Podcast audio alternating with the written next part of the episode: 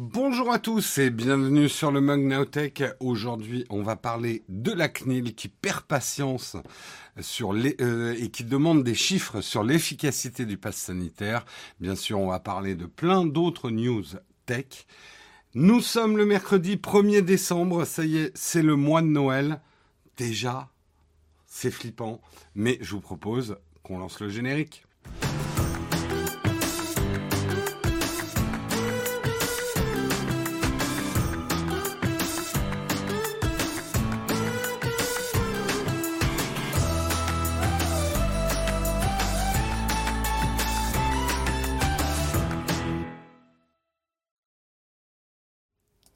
Bonjour à tous, j'espère que vous allez bien ce matin, que vous avez bien dormi, qu'il fait pas trop froid, que vous n'êtes pas sous la neige, que tout va bien, que le café est chaud, moi il est un peu tiède, euh, dans, vos, dans vos mugs respectifs, café, thé, tout breuvage chaud non alcoolisé que vous prenez le matin et qui vous réconforte un petit peu.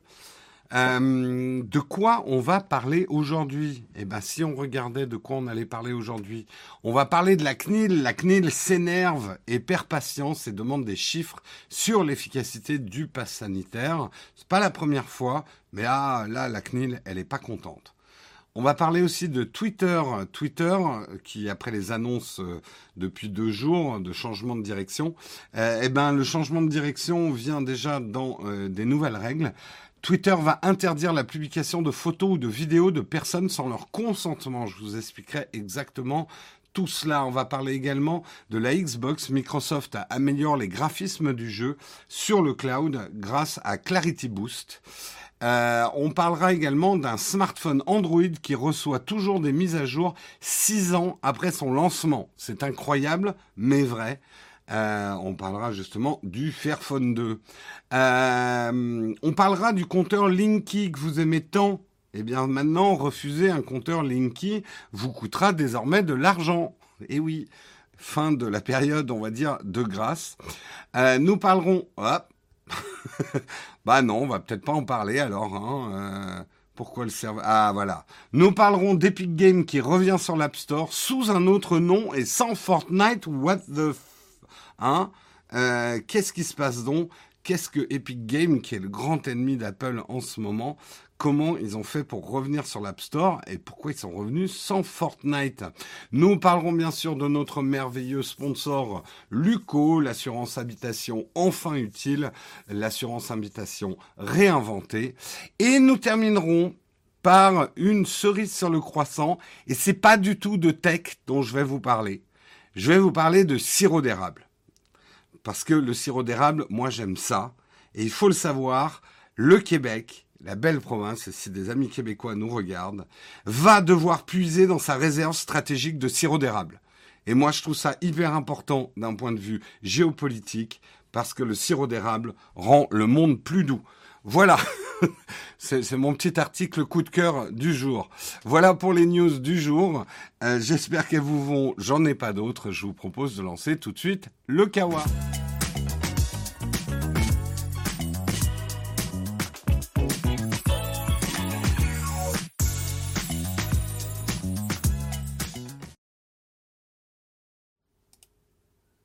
Euh, Foufou attend la fin de l'émission pour les questions hors sujet. Euh, c'est en fin d'émission, pendant le camp de fac, que je réponds à ce type de questions. Bon courage aux amis qui nous regardent en live du, du Canada. Oui, c'est, très très tôt hein, pour eux, ou très très tard. Tout dépend comment tu envisages ta journée. Nous, on va commencer en parlant effectivement de la CNIL. Alors, ne résumez pas les choses en disant la CNIL est contre le pass sanitaire, c'est pas du tout ce qui se passe. C'est la Commission nationale de l'informatique et des libertés, euh, donc la CNIL que vous connaissez bien, a publié le 30 novembre 2021 un quatrième avis sur les conditions de mise en œuvre des dispositifs de lutte contre le Covid-19, soit principalement le pass sanitaire. Le bilan mentionne 42 contrôles des dispositifs mis en place depuis le début de la pandémie, soit 10 contrôles depuis juin 2021. Des opérations qui visent à vérifier si les conditions de conservation des données sont respectées par les différents acteurs, des centres de vaccination à la direction du numérique par le ministère des Solidarités et de la Santé jusqu'à la Caisse nationale d'assurance maladie. Plusieurs analyses sont toujours en cours. La CNIL euh, se fait de plus en plus ferme contre le gouvernement et insiste sur la nécessité que les éléments qui permettent d'apprécier l'efficacité des traitements susmentionnés lui soient rapidement transmis afin de continuer l'exercice de sa mission. En effet, malgré plusieurs demandes, une telle évaluation n'a à ce jour pas été transmise à la CNIL. À cet égard, elle souligne que l'utilisation des dispositifs précités reste conditionnée à des, garanties relatives à leur efficacité. Alors, quand quelqu'un, dans une même phrase, met susmentionné et précité, c'est qu'il est colère. non, la CNIL est en colère, je vous la résume un petit peu. En gros, la CNIL, son rôle, c'est d'être un contre-pouvoir et de contrôler que les assurances qu'a pris le gouvernement sur la confidentialité des données utilisées pour que le pass sanitaire fonctionne lui soient transmises. C'est la moindre des choses. Sinon, elle ne peut pas faire son boulot. Donc, la CNIL dit pas euh, le pass sanitaire, c'est c'est pas bien. Elle dit le pass sanitaire, on nous file pas les chiffres pour qu'on puisse garantir, nous, la CNIL, que la conservation, euh, la sécurité euh, des données sanitaires dont on a besoin pour que le pass sanitaire fonctionne soit bien conservé, que tout soit bien sécurisé. Euh, cette doléance insistante de la CNIL n'est pas récente, mais le ton monte. Dans son premier avis en septembre 2021, la Commission demande que les indicateurs soient mis en place. Dans la deuxième, en janvier 2021, elle estime qu'il est indispensable de développer des initiatives et des indicateurs permettant d'évaluer pleinement l'efficacité sanitaire du dispositif dans le cadre de la lutte contre l'épidémie de Covid-19. Et la troisième, en juin 2021, attire l'attention du gouvernement sur la de produire des éléments permettant d'évaluer pleinement l'efficacité des fichiers mis en œuvre. Euh, plus d'un an après le début de la crise sanitaire. Euh, la mise en place euh, du pass sanitaire comme mesure principale du gouvernement pour lutter contre le Covid-19, bien qu'appuyée par le Conseil scientifique à plusieurs reprises, n'a pour l'instant pas fait l'objet d'analyses chiffrées. Et c'est tout le problème. Donc, le gouvernement actuellement brandit les chiffres de la vaccination en disant le pass sanitaire, ça marche. Regardez, il y a des regains massifs de vaccination suite aux différentes annonces de mise en place et d'extension du dispositif, notamment avec la périssabilité. Oh là là, et Numérama, vous m'avez mis des mots compliqués ce matin notamment avec la périssabilité. Oh, sa mère.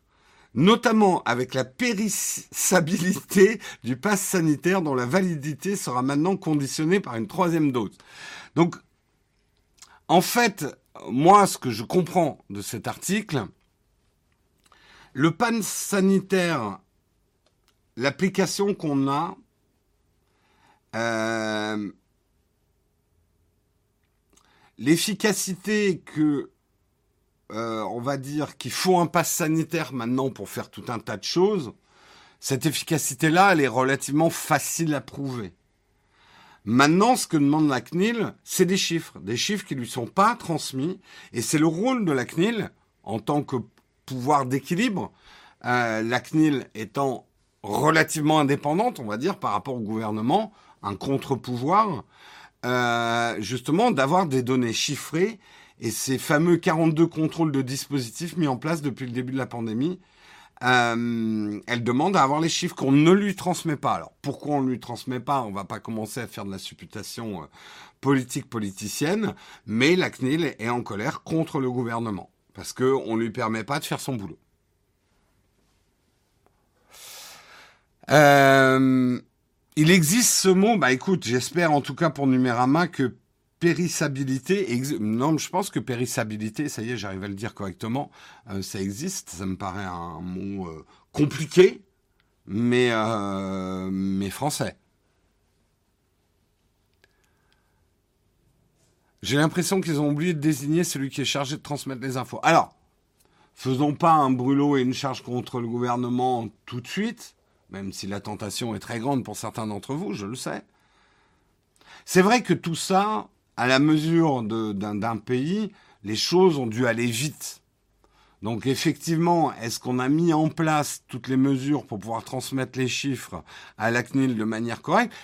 Mais bon, d'un autre côté, j'ai envie de dire, euh, ok, les choses ont dû se passer vite, mais on est à presque deux ans, si je me trompe pas quand même. Donc, euh, il serait temps de mettre justement euh, bah, toutes les transmissions d'infos en place. Enfin, en tout cas, je pense que la CNIL joue bien son rôle actuellement en tapant du poing sur la table. Et encore une fois, c'est pas du tout une remise en cause ni de tous anti-Covid ni du pass sanitaire. C'est plutôt que la, CNIL aimerait bien pouvoir étayer tout ça justement avec des chiffres.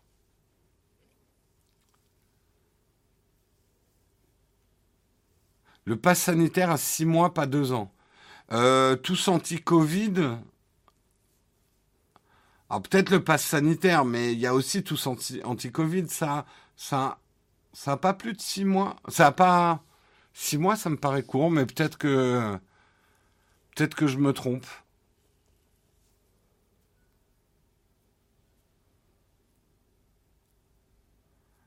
Euh, l'appli, oui, elle est plus ancienne. C'était Stop Covid, ouais, avant. Alors ça, il y a déjà eu énormément de polémiques sur l'efficacité de avant le pass sanitaire. Euh, il y a eu euh, presque un scandale d'État hein, euh, sur l'efficacité même d'une application où on avait décidé de ne pas utiliser les, les API qui avaient été développés par Apple et par Google, qu'on avait développé notre propre système. Il y a eu pas mal de polémiques autour de l'application et l'efficacité euh, de l'application qui finalement a coûté pas mal d'argent, qui n'était pas très utile. Je, je pense qu'aujourd'hui, ne serait-ce que l'arrivée du pass sanitaire a validé un peu l'application. Je sais pas vous, mais moi, l'application, bon, je l'utilisais pour, euh, euh, comment on appelait ça, les, bah, les autorisations. maintenant, bah, je l'utilise pour le pass sanitaire, en fait.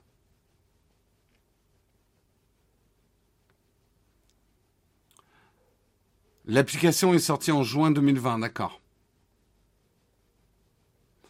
Donc je dirais que l'application de l'utilisation a été validée quand même par la numérisation du pass sanitaire, euh, des tests, euh, etc. En gros, on a besoin de l'application aujourd'hui.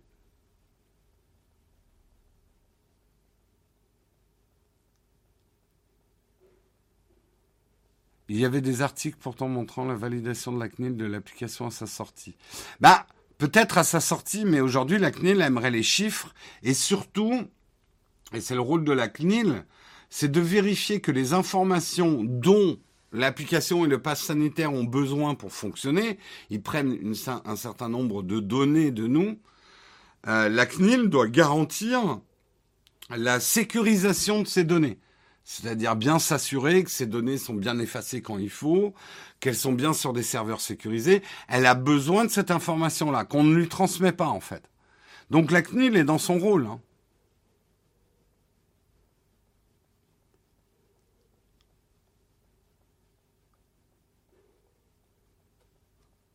Ceux qui se sont tatoués leur QR code. C'est pas la bonne idée, effectivement, ça risque de changer.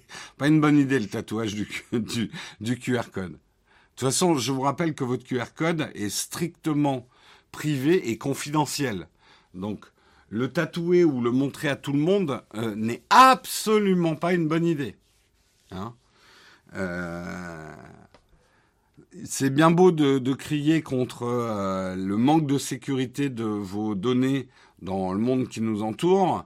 Mais si vous faites des conneries, genre, je, dans une vidéo qui, qui sortira bientôt sur la chaîne, je le dis, même par exemple donner son poids sur Instagram, vous vous rendez pas compte que vous êtes en train de donner de la donnée santé sur vous et ça peut se retourner contre vous. Euh, ne partagez pas ces données-là. C'est le premier, premier, premier bon geste euh, de, euh, de, de préservation de vos données santé, en fait. Oui, les gens qui filment leurs clés, ouais. Je l'ai tatoué dans un endroit secret. On a des doutes, hein, Oxymore.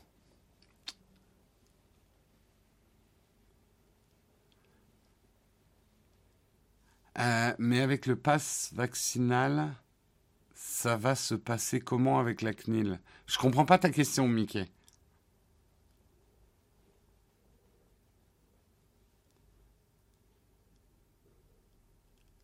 Alors, moi, ce que je comprends dans l'article, effectivement, Barbac, c'est que d'abord, effectivement, la CNIL doit euh, fournir des chiffres sur l'efficacité du pass sanitaire. Mais pour pouvoir fournir ces chiffres, elle a besoin de chiffres, en fait.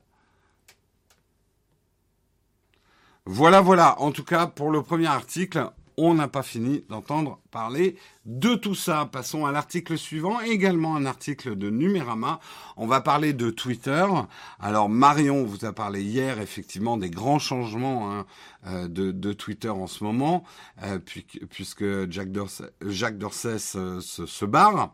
Euh, mais déjà, il y a des premières mesures et des premiers changements importants sur Twitter qui s'annoncent. Et Twitter, effectivement, modifie ce 30 novembre. Euh, Twitter précise qu'il n'est plus autorisé de publier euh, sur le réseau. Il est interdit donc de publier des photos et des vidéos de personnes sans leur consentement.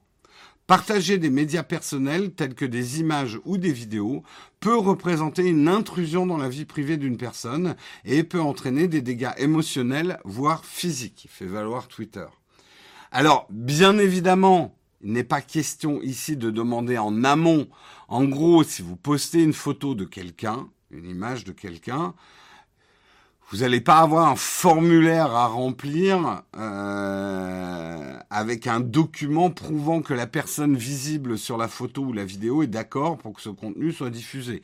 Ça, ça serait impossible euh, à, à, mettre sur, à mettre en place. Néanmoins, si vous postez une photo, une vidéo avec une personne visible sur le contenu et que cette personne ne consent pas à l'usage qui est fait de son image, elle pourra l'indiquer à Twitter qui agira en conséquence. Ce que dit Twitter, c'est si une personne visible dans le contenu ou son représentant officiel nous informe qu'il n'a pas consenti au partage d'une image ou d'une vidéo privée, nous la supprimerons, indique la société. Twitter rappelle qu'elle dispose d'un panel de sanctions qui peuvent s'appliquer lorsqu'un utilisateur ou une utilisatrice contrevient régulièrement, à son règlement. Cela peut aller jusqu'à la suspension du compte. Euh, le réseau social euh, précise que cette politique, bien sûr, ne s'appliquera pas aux médias qui diffusent l'image de personnalités publiques. La diffusion d'images de personnalités publiques à des fins de harcèlement demeure cependant interdite.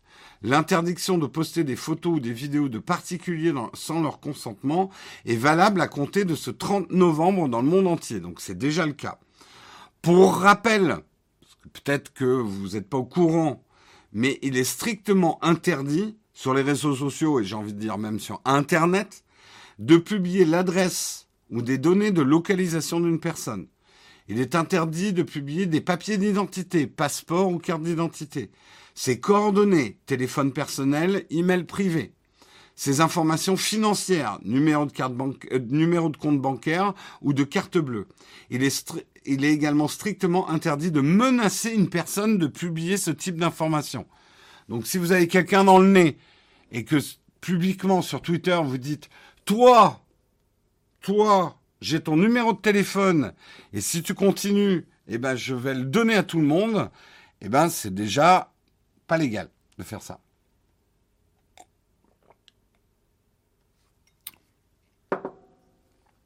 Les photographes de rue en PLS. C'est toujours un truc compliqué, le droit à l'image. Euh, c'est un truc compliqué. Euh, je dirais que les deux parties, si on parle des photographes de rue, euh, les deux parties ont raison. Il y a plein de vidéos qui existent. Hein. Il y a quand même un droit pour, dans une démarche artistique, pour un photographe de prendre des photos de, de gens dans la rue, on va dire d'inconnus. tout dépend de la démarche, tout dépend de la monétisation de l'œuvre. Euh, il y a plusieurs droits hein, qui existent en France.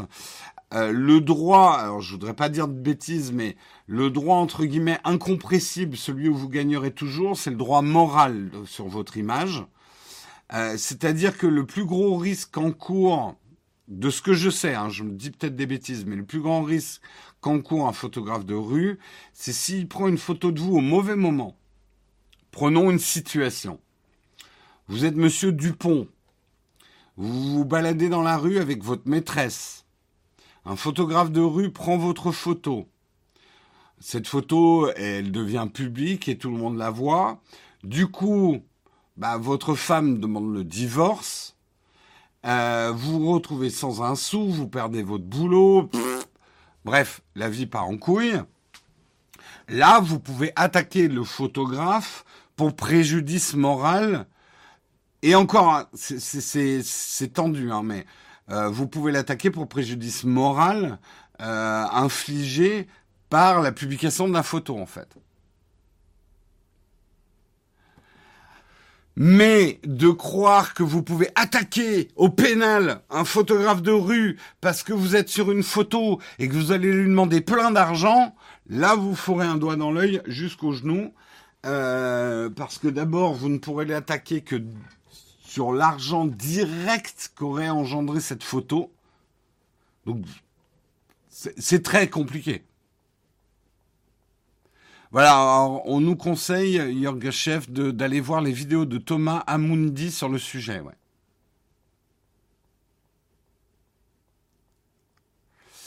Nico DT sur YouTube a fait une super sujet là-dessus avec Joël Verbug. D'accord, bah merci en tout cas de tous vos conseils.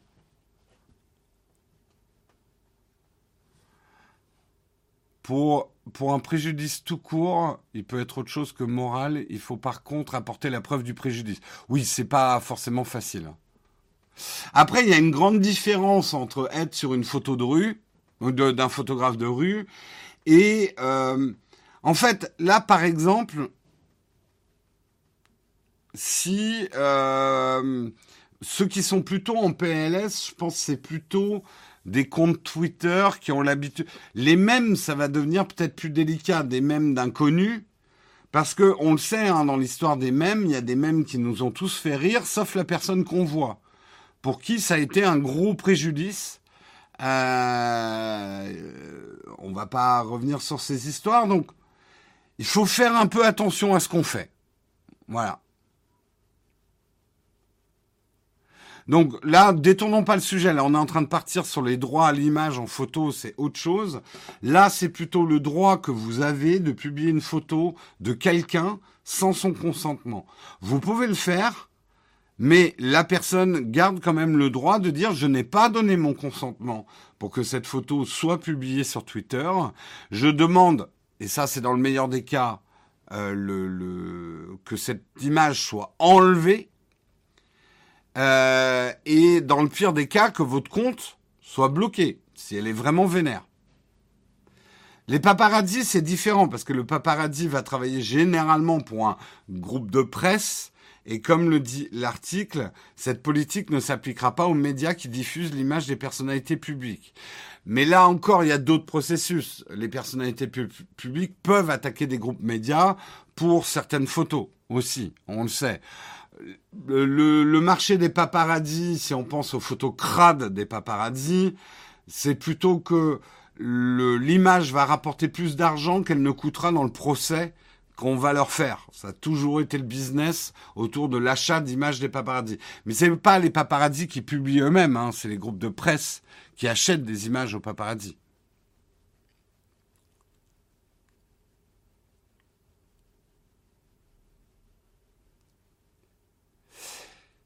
Bah, les violences policières, non mais effectivement, il y a, plein de, il y a plein de choses. Là, vraiment, vous me posez des questions, je suis pas du tout juriste. Le, le, truc, c'est que, au minima, si vous publiez, imaginons effectivement, vous avez une image de violence policière.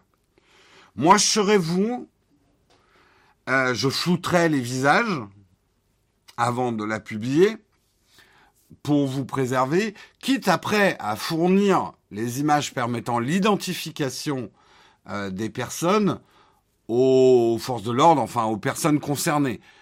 Mais c'est pas à vous, entre guillemets, de dénoncer les gens.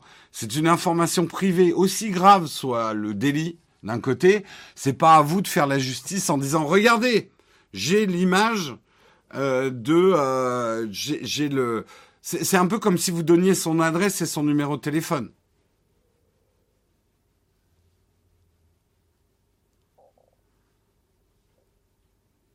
Donc, euh, vous pouvez flouter les visages. Ah, c'est facile à faire hein, de flouter un visage.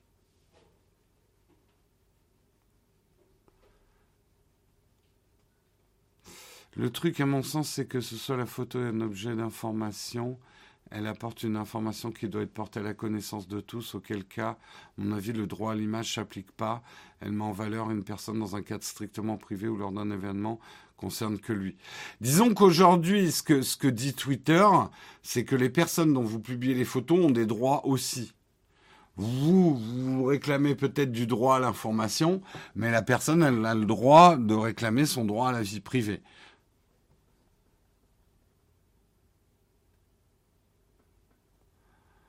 Euh, bref, non mais c'est au-delà de ça, c'est intéressant que Twitter commence à mettre un certain nombre de pare-feux. On sait que le problème de Twitter, c'est la toxicité de Twitter. Ce qu'elle trimballe, c'est devenu le tribunal public, toutes les mauvaises choses de Twitter. Twitter a de très bonnes choses aussi, j'arrête pas de le dire, c'est mon combat. Ne jetons pas le bébé avec l'eau du bain. Oui, Twitter est un couteau à double tranchant, euh, nauséabond par certains aspects, mais, et je continue à le défendre, extrêmement positif sur d'autres aspects, Twitter. Twitter doit prendre un certain nombre de mesures pour euh, pour redorer, on va dire, son blason et essayer de mettre en exergue plutôt ses vertus euh, que la fange qui constitue une partie de Twitter.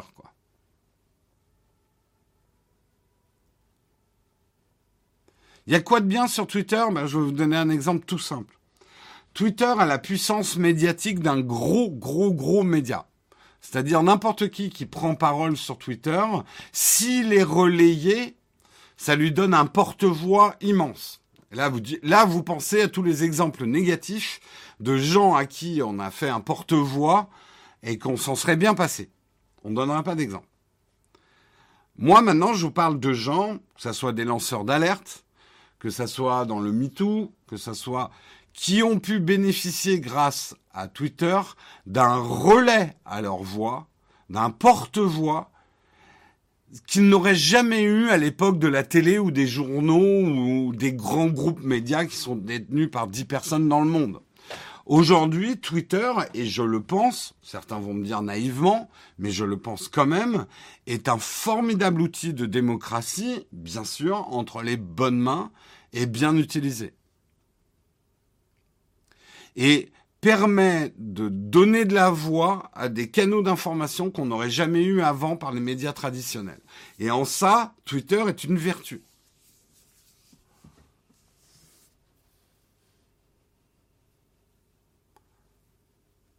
Et les chats ont-ils un droit à l'image? C'est une vaste question, mais tu sais qu'on s'y penche. On en avait parlé sur des photos de, de gorilles notamment. Euh, les animaux ont-ils un droit à l'image? Mais là, on, on part complètement sur un autre sujet.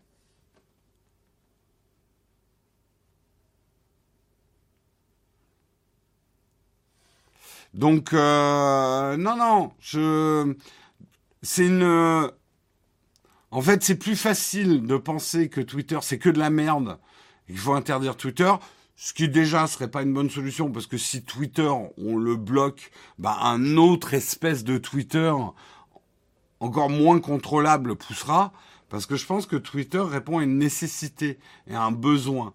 Twitter a sa place. Maintenant, il faut trouver les moyens d'assainir Twitter. Ça, c'est clair. Et c'est pas simple. Et c'est pas simple. Bref, Allez, on continue. Article suivant, un article de Gameblog. On va parler de la Xbox. Microsoft améliore les graphismes du jeu via le cloud grâce à, Clarity Boost. J'aurais pu appeler cet article enfin une bonne raison d'utiliser Edge. Ça aurait été plus provoque. Microsoft vient de diffuser une nouvelle fonctionnalité améliorant les graphismes d'un jeu tournant sur le Xbox Cloud Gaming, et plus particulièrement les graphismes des jeux affichés via le navigateur Edge de Microsoft. Cette nouvelle fonctionnalité s'appelle Clarity Boost et euh, peut être activée de manière optionnelle par le joueur. D'après la Xbox, c'est ici, c'est des améliorations en matière de scaling d'image. Hein, vous savez, c'est euh, de, de, de, mettre une image plus grande que euh, en, définition que, celle qu'on a reçue, l'upscaling. Ce ne sont pas des améliorations qui seront générées côté serveur cloud gaming, mais côté euh, client. Donc c'est votre ordinateur qui va travailler euh, pour améliorer effectivement les informations vidéo qu'il recevra des serveurs du Xbox Cloud Gaming. J'ai pas besoin de réexpliquer ce que c'est que le cloud gaming. Hein. Tout le monde, euh, tout le monde maintenant sait ce que c'est hein, le cloud gaming. Euh, en tout cas, alors vous allez rien voir du tout, je pense. Moi, je vois un peu les améliorations. On a un exemple, mais je pense qu'avec la compression de Twitch et de la vidéo, vous n'allez pas vraiment voir la différence entre ces deux visages. Mais ce que je peux vous dire, c'est que à gauche, il a la peau un peu lissée, on sent la compression, ses poils de barbe sont un petit peu mélangés. On va essayer de zoomer un petit peu. Voilà, ça c'est l'image, je sais pas si vous voyez grand chose. Ça c'est l'image effectivement sans le Clarity Boost. Et cette image ici, c'est avec le Clarity Boost. Donc le grain de peau, les reflets, les détails, en gros, c'est on améliore un peu le piqué de l'image, quoi. En augmentant le contraste de, de, zones bien précises, on voit un peu plus ses poils de barbe. Euh, voilà, on a une image mieux définie.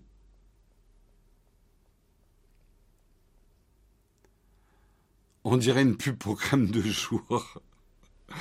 Euh, alors, je sais que ce genre d'image, on se dit ouais, c'est pas grand chose. C'est typiquement le genre d'amélioration. D'abord, il faut voir tout ça bouger. Euh, et c'est le, le, genre de petite animation, d'amélioration. Quand on les a, on les voit pas forcément. C'est quand on les perd qu'on se rend compte que c'était bien. Donc je, je comprends votre scepticisme de bonne aloi, mais quand même, moi je le, je le vois ce que ça pourrait améliorer comme perception dans le jeu vidéo d'une image euh, quand même beaucoup plus euh, euh, voilà quand même bien mieux définie. Attention, à l'heure actuelle, seuls les utilisateurs de la version Canary de Edge peuvent en profiter. À l'instar du programme Insider sur les consoles Xbox, la version Canary permet de tester les nouvelles fonctionnalités du navigateur. Et comme toujours avec ce genre d'essai, ce n'est qu'une question de temps avant que tout le monde en profite. D'après Xbox, le Clarity Boost devrait être proposé à l'ensemble des utilisateurs de Microsoft Edge d'ici 2022. L'attente ne devrait pas être longue. Pour rappel, Microsoft a lancé le X Cloud Gaming sur console plus tôt ce mois-ci chez les abonnés X Game Pass Ultimate. Euh, le système permet de jouer de manière instantanée des jeux tournant sur des serveurs à distance. Grâce au Xbox Cloud Gaming, les utilisateurs de Xbox One peuvent jouer sur leur machine à certains titres de la nouvelle génération. L'intégralité du catalogue Xbox n'est pour l'instant pas jouable via, via le cloud, mais Microsoft promet cependant d'ajouter régulièrement des nouveaux jeux. Ça commence à devenir vraiment intéressant. Bon, déjà, le Xbox Pass euh, je, vous en ai dit tout le bien que j'en pensais. Euh, j'ai pas encore moi vraiment essayé euh, le X Game Pass Ultimate, donc avec le cloud gaming, mais je vais peut-être euh, au moins pendant un ou deux mois faire shifter mon abonnement Xbox Game Pass pour voir un peu ce que ça vaut. Moi qui ai l'habitude du cloud gaming avec mon Shadow, ça peut être intéressant de voir ce qui se passe chez les autres.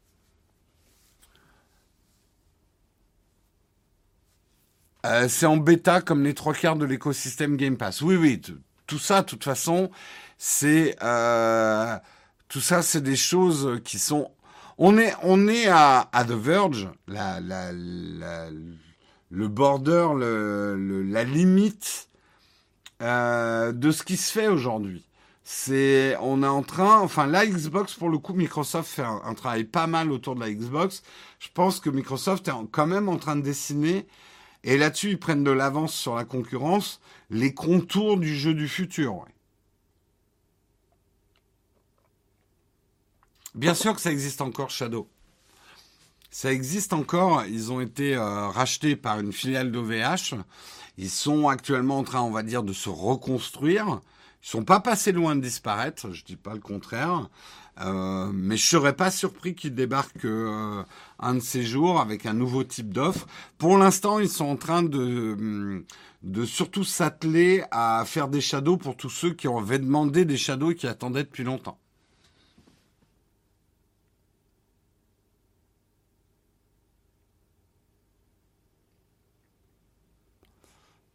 Pour info, Elon Musk tente de se moquer de la chiffonnette d'Apple avec un sifflet en acier. Bah, Guillaume en parlera demain. Je n'ai pas eu l'info, moi.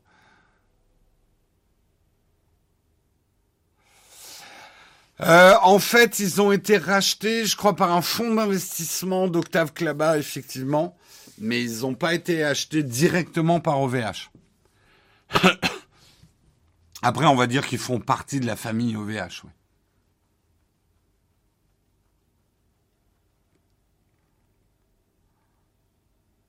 Vous pariez combien que ce système ne sera utilisable que sur xCloud?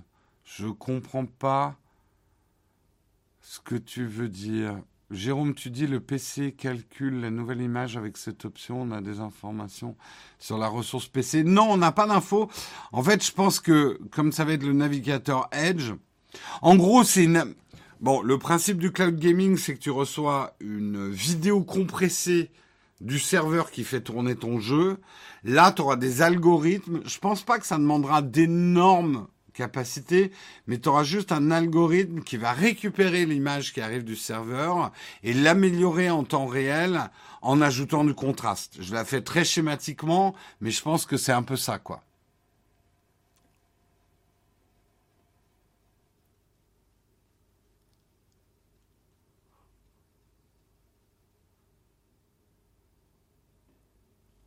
Bah écoute, euh, Béono, euh, je suis pas d'accord avec toi. Je pense que mine de rien, euh, OVH a aussi des infras qui peuvent être très utiles à Shadow.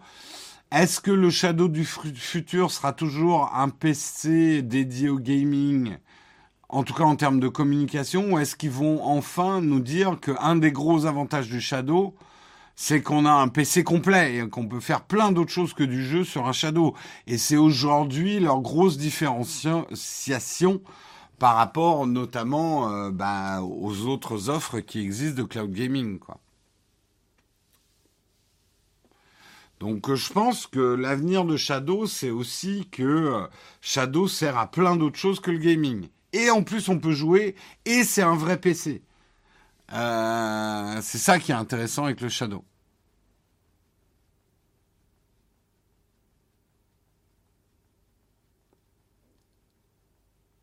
Oui, le seul problème, mais du cloud gaming en général, c'est pas que Shadow, c'est d'avoir une connexion de bonne qualité. Pas que une connexion rapide, une connexion de bonne qualité. C'est deux notions assez différentes. Euh, allez voir nos vidéos sur le sujet. Allez, on continue, on continue dans les articles. Euh, un smartphone Android avec des mises à jour six ans après son lancement. C'est incroyable.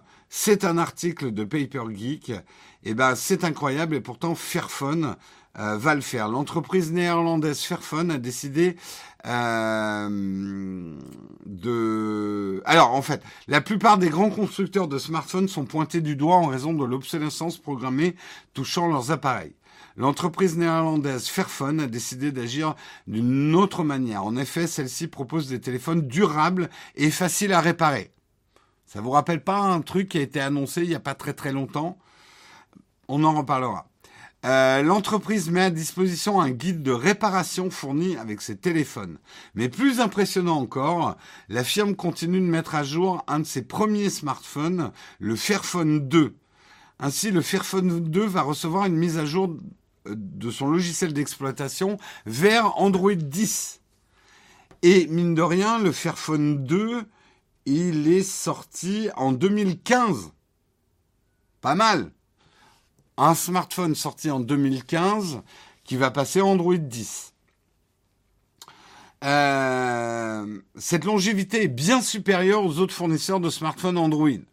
En règle générale, si on fait une moyenne, alors je sais que Samsung vient de s'engager sur 4 ans de mise à jour, et que certains constructeurs pas chers, au-delà de deux ans, vous avez plus de mise à jour euh, correcte.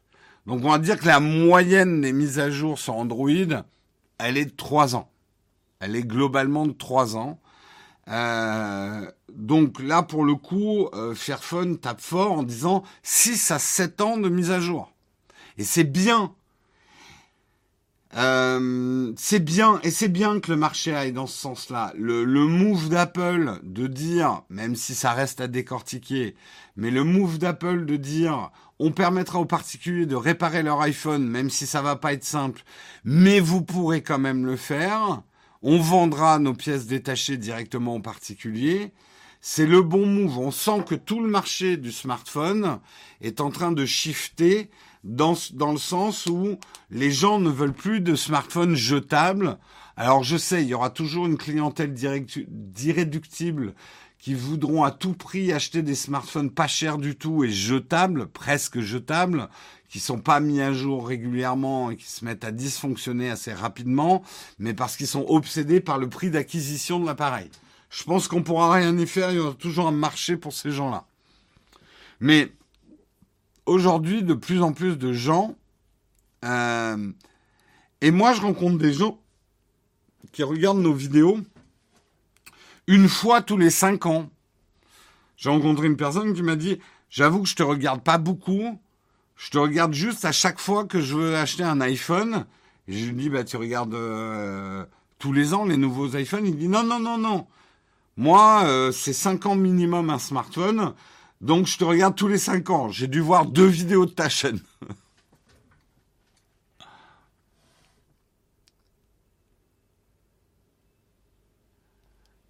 Euh, il reste encore un point chez Fairphone, c'est la longévité du matériel et système d'upgrade du matériel. Oui, alors Guillaume vous a déjà parlé du Fairphone, hein, il a fait une vidéo sur le sujet.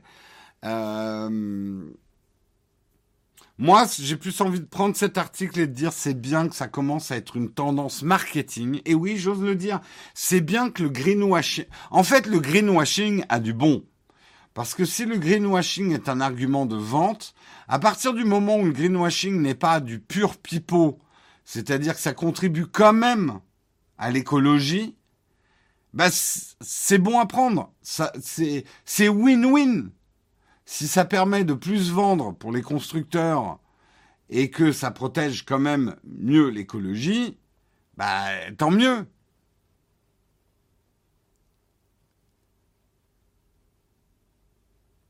Donc on sent quand même, enfin je sais pas, c'est peut-être que moi, mais je sens quand même le début, une brise infime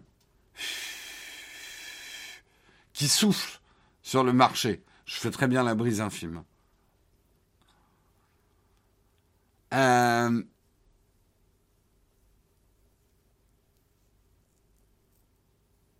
mon, mon, dernier iPhone était un SI, d'accord. Alors, en fait, euh, ce que j'ai envie de dire de manière un peu provoque, on s'en fout si c'est des phénomènes de mode. À partir du moment où ça marche pour tout le monde et qu'il y a vraiment un progrès. Pour moi, le vrai greenwashing, le mauvais greenwashing, c'est quand les choses ne sont pas vraies. Et ça, il y en a. Après, le greenwash, souvent, vous êtes un peu prompt à sauter sur le cheval du greenwashing en disant ouais telle marque a un argument écologique, c'est du greenwashing. Bah non parce que si la marque fait vraiment ce qu'elle dit et que c'est vraiment scientifiquement prouvé que ça a une influence bénéfique, bah, pour moi c'est plus du greenwashing, même si c'est un argument commercial. En fait, c'est ce que je dis.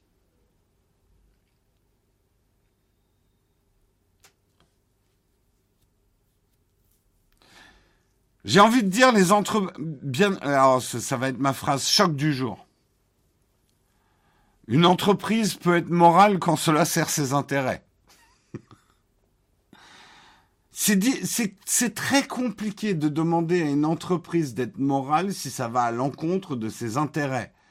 Et une entreprise, c'est une machine faite pour générer du profit si on lui demande d'être moral, je ne dis pas qu'il faut pas le faire. Hein. Les lois sont là pour obliger l'entreprise à être morale. Mais lui demander spontanément d'être moral si ça va à l'encontre euh, de, de ses intérêts, c'est compliqué. C'est compliqué.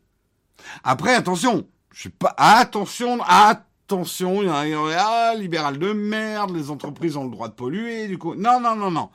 Je dis que c'est au gouvernement, aux lois d'encadrer ce que les entreprises ont le droit de faire ou de pas faire et de générer leurs profits dans ce cadre légal.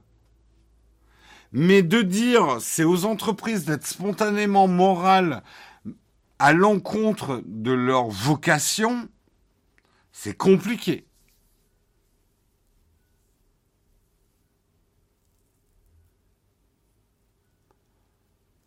C'est compliqué, c'est compliqué. Ah, ça y est, les devis de l'acquisition. Ah, Ferengi Exactement Ah, merci pour la ref, les Ferengi. Si vous connaissez pas Deep Space Nine, vous ne connaissez pas forcément les règles d'acquisition des Ferengi. Euh, Mais c'est quelque part ce que les lois. Alors, problème, moi, je trouve ça, on, est trop lent là-dessus.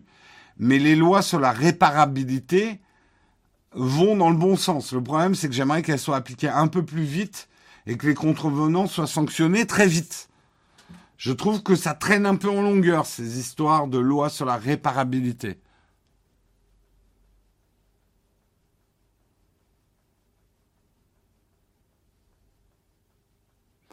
Et toi, ton entreprise est morale ou pas? C'est une bonne question, euh, Luc Lop. Euh, ça va dépendre de qui la juge aussi. En fait, je, vais te répondre de manière tout à fait cynique et rapide parce que c'est un peu hors article, mais nous, notre entreprise, elle est morale parce que ça va effectivement dans le sens de comment on fait de l'argent. Je m'explique. Une partie de notre argent vient de la communauté. On fait du crowdfunding. Donc vis-à-vis de cette communauté, euh, j'ai une exigence morale pour la chaîne vis-à-vis de cette communauté. C'est-à-dire si je me mets à faire n'importe quoi au niveau des sponsors, euh, à prendre les sponsors les plus immoraux, euh, je dis pas qu'on est blanc comme neige, hein, on a pris des sponsors qui peuvent être dans la sauce, mais globalement, on est obligé de faire attention quand même à ce qu'on prend comme sponsor, parce que sinon, un, une de mes sources de revenus euh, va m'échapper, en fait. Donc, en fait, notre euh, morale, entre guillemets, ne va pas à l'encontre euh, de nos intérêts de la société. Non, non, mais je sais que c'était peut-être une boutade, mais, euh, mais je réponds. J'ai pas peur de répondre à ce, type de questions, quoi. Vous êtes pas sous... Non, c'est pas ça. C'est effectivement la réputation qu'on a auprès des sponsors, c'est que nous ne sommes pas malléables. Donc, côté pâte à modeler, Naotech, c'est pas de la bonne pâte à modeler. Nous ne sommes pas malléables. Retenez-le on est rigide. Quelque part, ça me flatte énormément d'avoir cette réputation. Euh,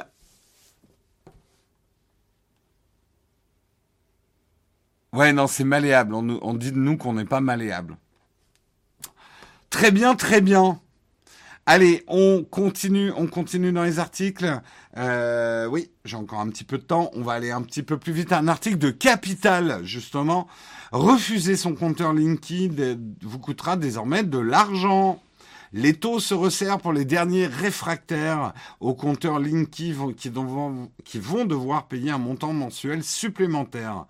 Euh, selon le site Connaissance des énergies, qui reprend un document publié par la Commission de régulation de l'énergie, la CRE. Cette dernière considère que les foyers non équipés après 2025 ça va, c'est pas demain non plus, euh, auront pris leur décision de manière délibérée. Euh, sauf cas isolé lié à une impossibilité technique d'installer un, un, compteur Linky. Par conséquent, elle estime que le relevé des compteurs, qui devra être fait manuellement, devra être facturé à hauteur de 5,33 euros par mois, soit environ 64 euros par an. Donc quelque part, vous pouvez refuser un compteur Linky. Moi, c'est ce que je comprends dans le texte. Vous pouvez refuser le compteur Linky, mais il y a un moment, vu que le relevé des compteurs ne peut pas se faire par le système Linky, eh ben, on va vous facturer le relevé de votre compteur. Donc 64 euros par an, ce qui est pas rien quand même. La CRE envisage également de facturer les clients muets, c'est-à-dire ceux qui n'ont pas communiqué leur relevé de consommation sur la période 2022-2024. Le montant atteint atteindrait environ 4,16 euros par mois, c'est environ 50 euros par an. Le projet Linky représente un investissement de 4 milliards de dollars.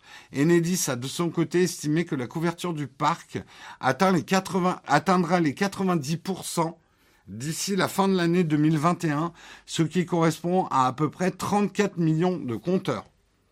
Gros projet industriel quand même, hein, ces compteurs Linky. Euh, une phase de déploiement plus diffuse concerne les 10% restants de compteurs. Après s'être massivement déployés dans les foyers français, 850 000 compteurs par an seront désormais installés contre 8 millions lors de la, de la période la plus intense. La CRE a indiqué que la majorité des installations s'étaient déroulées sans problème. Les interventions de pause se sont globalement bien déroulées avec un taux de réintervention très faible, inférieur à 1%, et un taux de réclamation stable autour de 0,7%, a-t-il précisé. Il faut comprendre aujourd'hui que justement grâce au compteur Linky, Enedis est devenu le champion du monde numéro 1 euh, des réseaux électriques intelligents. On était en 15e place avant le Linky et maintenant on est numéro 1 mondial des ce qu'on appelle les smart grids, euh, donc les, les, réseaux électriques intelligents. Alors, je sais hein, que Linky est un sujet euh, est un sujet euh, délicat et qu'il y a, y a de la polémique autour du du, du compteur Linky et encore maintenant il y a de la polémique. On nous a un peu tordu le bras quand même. Je pense qu'en termes de communication, ils ont vraiment fait de la merde. Euh, moi, tout ce que je peux vous dire de mon expérience personnelle, mais c'est mon expérience. Je suis certain que certains d'entre vous n'ont pas du tout cette expérience. Je n'ai pas constaté de changement flagrant. Je ne compte pas au centime près, mais j'ai pas euh, compté de changement flagrant sur ma consommation électrique. Par contre, ça m'a permis de changer très facilement d'opérateur électrique puisque j'ai fait euh, quelques mois chez Barry, un autre fournisseur d'électricité. Là, je suis revenu chez EDF parce que bah, vous connaissez la crise énergétique qu'il y a en ce moment qui fait que les opérateurs indépendants type Barry, c'est plus très intéressant. Et j'ai pu faire ça comme ça. Et ça, mine de rien, c'est quand même grâce à Linky.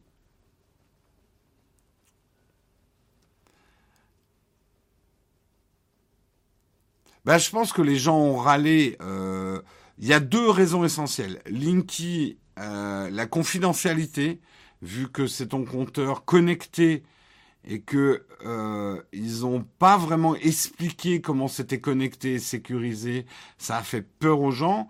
Et d'autres ont constaté une augmentation de leur facture après installation euh, des compteurs Linky. Et tout ça a contribué. Bon, en plus, il y a cette couleur horrible. oui, c'est bien Linky qu'on a maintenant ici, oui.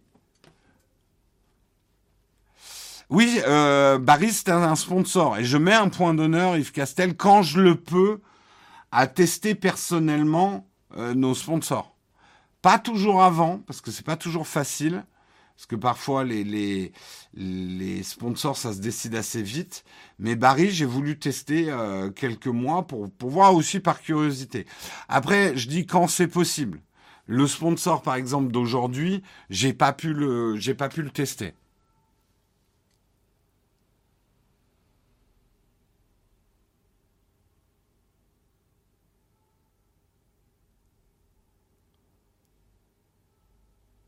Regardez sur le hardware, vous verrez des faits Il a démonté vérifié tout l'appareil. D'accord.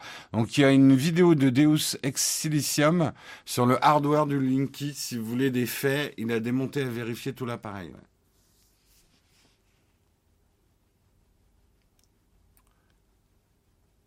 Euh, grâce à Linky, son homologue version gaz, j'ai pu m'apercevoir qu'on surconsommait du gaz à la maison, éviter une régulation bien salée à la fin du contrat. Ouais.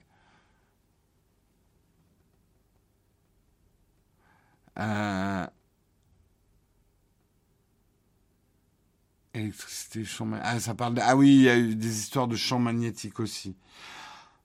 Je pense d'une manière générale, quand on vient installer un truc chez vous, le, rapport qu'on a avec notre compteur électrique est un rapport compliqué psychologiquement et ça date pas d'hier.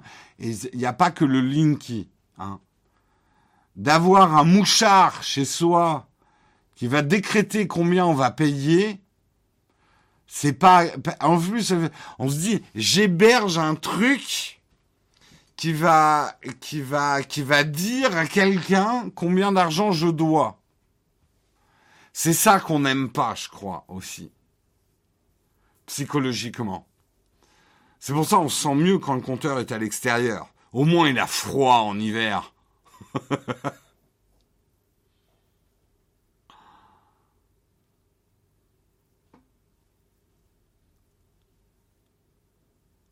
Euh, ben c'est intéressant là. Je ne peux pas lire tous les témoignages que je vois dans le chat, mais pour certaines personnes, ça a plutôt été positif le Linky. Mais euh, oui, moi, euh, enfin, d'aussi longtemps que les compteurs existent, je pense que ça a toujours été un rapport compliqué.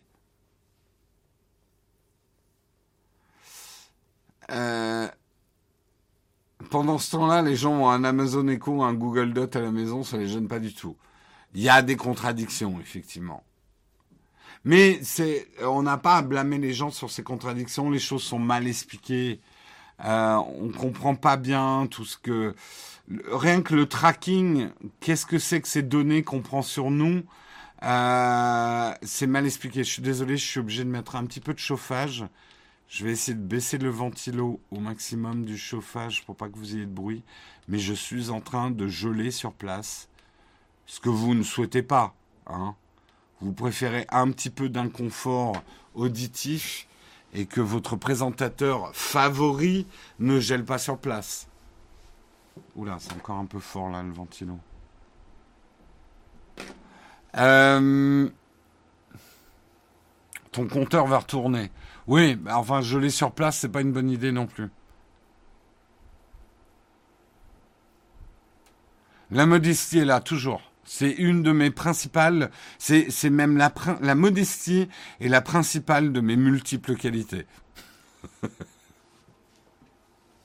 Tout à fait. J'ai dit quoi le, le, confort auriculaire ou le confort... Alors je voulais dire le confort auditif, pardon. On doit choisir entre le bruit du ventilo et du bruit de claquement dedans, tout à fait. Mais je pense à votre confort quand même. Je pense à votre confort. Et on va terminer avec le dernier article, article de 01net. Epic Games revient sur l'App Store sous un autre nom et sans Fortnite. Mais qu'est-ce qui se passe? Rocket League Side Sweep est la preuve qu'Epic Games, alors je vous montre quand même la pochette du jeu. Rocket League, hein, vous connaissez tous plus ou moins. Euh, là, c'est la version mobile, Side Sweep. Euh, eh bien, surprise, surprise, euh, elle arrive sur iOS. Après plusieurs mois de tests, la version mobile du célèbre jeu de football automobile vient de faire son apparition sur l'App Store et le Play Store.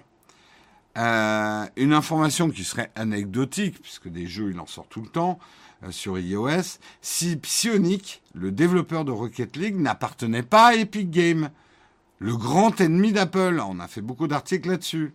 Banni de l'App Store, le développeur américain semble avoir trouvé un moyen de revenir en utilisant le compte développeur de Psionic, un compte a priori jamais utilisé auparavant. Pourtant, au premier démarrage, Rocket League Sidesweep va vous demander votre compte Epic pour jouer en ligne. Pourquoi ce revirement? En soi, nous ne sommes pas surpris par l'envie d'Epic de commercialiser son nouveau jeu sur euh, sur iOS. L'entreprise a régulièrement exprimé ces derniers mois ses regrets d'avoir retiré Fortnite et aimerait rendre de nouveau le jeu disponible, euh, son jeu emblématique le temps du procès.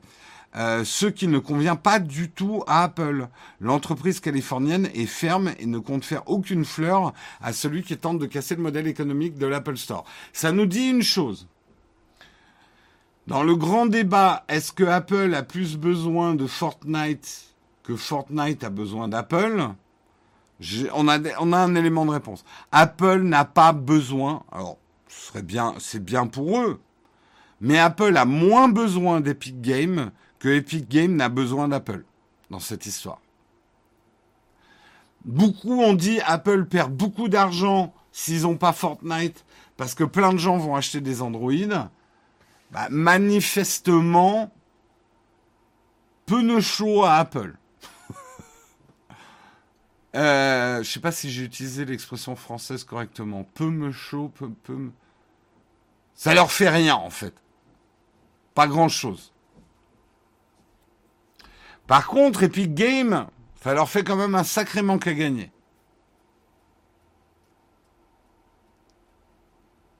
Ça leur fait un sacré manque à gagner de ne pas être sur iOS. On sait que traditionnellement, même si les iPhones sont très loin d'être les smartphones les plus vendus au monde, en termes de part de marché, c'est pas gigantesque Apple, mais par contre, c'est un marché très intéressant les iPhones parce que les utilisateurs d'iPhone, comme ils sont plus riches, je pense qu'il n'y a, pas que ça. Mais bon, globalement, comme ils sont plus riches, ils achètent plus d'app, ils achètent plus euh, une app.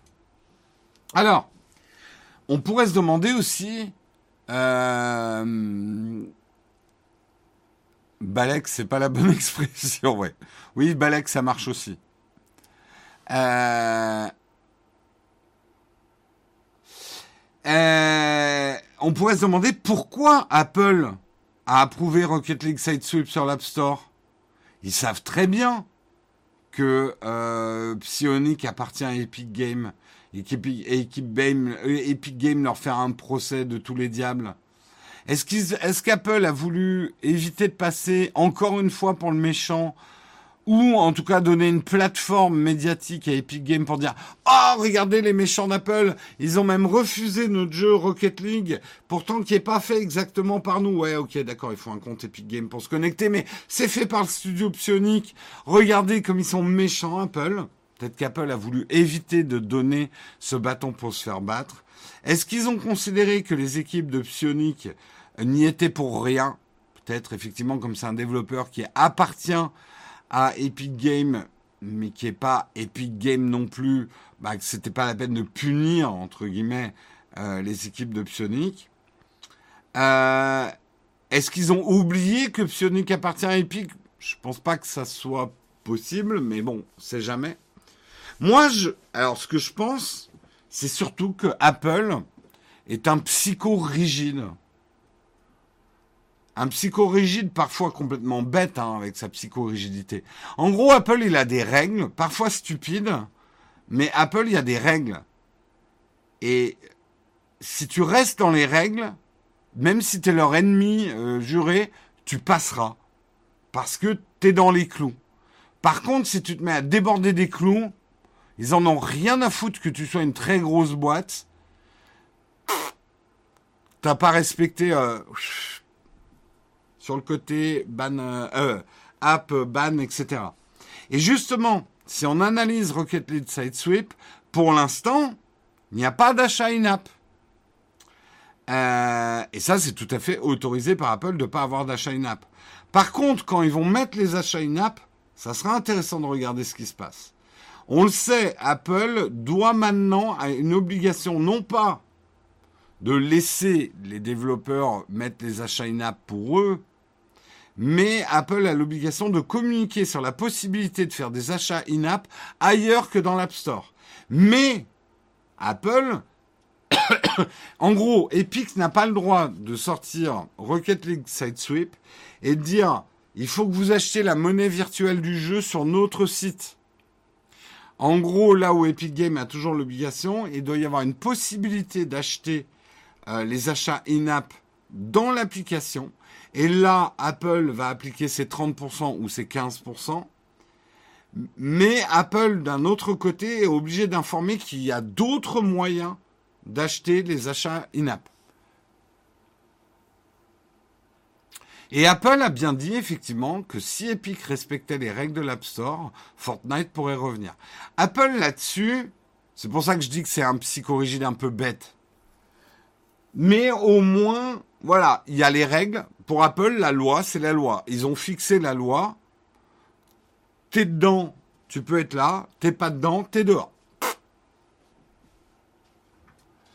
Vas-y, je te change chaud, explique-nous la règle du hors-jeu dans l'App Store.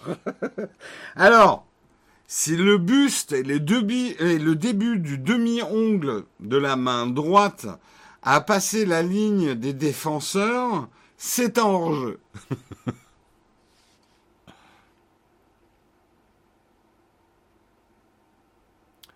euh, Pas du tout, madame, pas beaucoup d'infos sur le sujet. Absor. Ça sent le message dicté par les actionnaires qui ont perdu des thunes avec cette histoire. Ben, disons que ça montre bien quand même que Epic Games, avec tout le bravage qu'ils ont euh, contre Apple, ne peut pas se passer d'Apple. Et c'est bien d'ailleurs, la virulence d'Epic Games vient aussi de là. Euh, simplement, en fait, Epic Games est un peu énervé. Ils cultivaient leurs carottes dans le jardin du voisin, dans le jardin d'Apple. Apple a fait on veut pas que vous fassiez comme ça. On veut bien que vous cultiviez vos carottes dans notre jardin, mais on a des règles. Aujourd'hui, euh, Epic a dit mais non, si j'ai envie de faire pousser mes carottes dans ce sens-là, dans votre jardin, c'est mon droit. Monsieur le juge, le juge a tranché que Apple devait assouplir les règles du jardin. Mais le juge n'a pas tranché que le jardin n'appartenait plus à Apple. Donc maintenant, bah, Epic, il a ses carottes, il arrive à les planter dans le jardin Google, plus ou moins. N'oublions pas qu'ils ont des problèmes aussi avec Google. Ils les plantent surtout dans leur store à eux, parce qu'in fine, je pense que c'est surtout ça la stratégie d'Epic. Et ils se retrouvent quand même avec un stock de carottes qu'ils aimeraient bien replanter dans le, dans, le jardin d'Apple, quoi. Apple serait capable de bannir ses propres applications par sa rigidité. J'en suis assez sûr, Anaïs. Je pense que tu as fait une bonne analyse du fonctionnement d'Apple. Apple serait capable de s'auto-ban, ouais.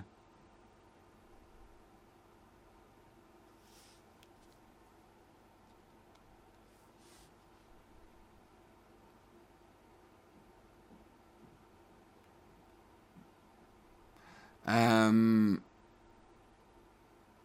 Shazam va être banni de l'Apple Store. Bah, Shazam, ça appartient à Apple maintenant. Bref, reste à voir euh, quand est-ce que Rocket League euh, Sidesweep va se doter d'un vrai système de microtransactions sur iOS. Et là, ça sera intéressant de voir ce qui se passe. Donc, on en reparlera. Est venu votre moment préféré de l'émission. Je veux bien sûr parler du moment sponsor alors, attendez, il faut que je prenne ma petite fiche. Nous allons effectivement parler de nos amis de Luco. Luco, l'assurance euh, habitation réinventée. On remercie hein, déjà Luco d'être sponsor de, ce mug, de nous permettre de vous le proposer euh, gratuitement. Luco, c'est l'assurance habitation réinventée. Alors, l'assurance habitation, c'est le truc obligatoire qu'on a tous fait au moment où on emménageait, en essayant de trouver le meilleur prix possible. Mais c'est un contrat qui traîne dans notre tiroir, dont on a un peu rien à foutre. On ne sait pas bien à quoi ça sert jusqu'au jour où effectivement on a des problèmes, inondations, euh, etc. Et là, on essaye de contacter son assurance habitation. Je dirais pas que moi qui avais une assurance habitation à l'ancienne autrefois, ça s'est mal passé. Euh, parfois, ça a mis beaucoup de temps à se passer. Là, justement, Luco, ils veulent réinventer les choses et euh, rendre l'assurance habitation beaucoup plus active, dynamique et utile. Euh, d'abord, avec Luco, vous allez bénéficier, bénéficier d'une assurance habitation simple qui sera très rapide à ouvrir puisqu'en deux minutes, euh, vous pouvez souscrire résiliation de votre vieux contrat. Et eh ben ça, c'est Luco qui va s'en occuper. C'est-à-dire, vous déclarez votre vieux contrat euh, d'assurance habitation, Luco va s'occuper de tout. Il y a un SAV 7 jours sur 7, donc même le dimanche, et qui va vous rembourser euh, deux fois plus vite. Ils sont ouverts, j'essaie de me souvenir, je crois, de 8h à 21h en semaine, de 9h à 20h le week-end. C'est par chat.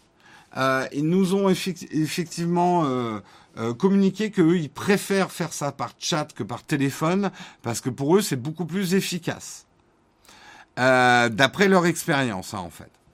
Euh, il y a déjà 200 000 personnes quand même qui sont assurées Luco, donc c'est une boîte quand même solide. On peut pas parler de, de, de petites startups. Euh, ils ont effectivement un contrat qui est 100% personnalisable. Et pour avoir exploré leur site, c'est vrai qu'on comprend tout et on comprend notamment les garanties dont on a besoin et dont on n'a pas besoin. Mais une chose dont on ne vous a pas encore parlé euh, sur Luco, c'est aussi qu'ils sont en train de réinventer euh, un peu l'assurance habitation. Je vous la fais de manière très très schématique, mais l'assurance habitation aujourd'hui, elle est conçue où vous payez une assurance habitation, cet argent sert à rembourser les gens qui ont des sinistres, et le reste de l'argent, l'entièreté de l'argent, euh, devient le profit de l'assureur. Luco a, a décidé de distribuer à des associations une partie de cet argent qui reste une fois que tous les sinistres de l'année sont payés. Donc de ne pas garder pour eux tout l'argent, de limiter euh, leur gain sur l'assurance et de redistribuer euh, ce gain. Ils l'ont fait, allez voir euh, les, les, tweets de Luco, ils ont redistribué je crois plus de 100 000 euros à une association récemment. donc il y a tout un côté effectivement euh, sociétal dans la vision de l'assurance habitation par Luco que je trouve assez intéressant.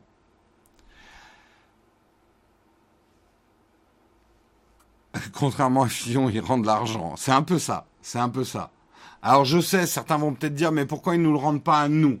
Ça serait très compliqué euh, de, de, rendre euh, ces marges non nécessaires aux, assurés. Euh, mais par contre, bah, vous avez l'assurance que ça va être distribué à des associations.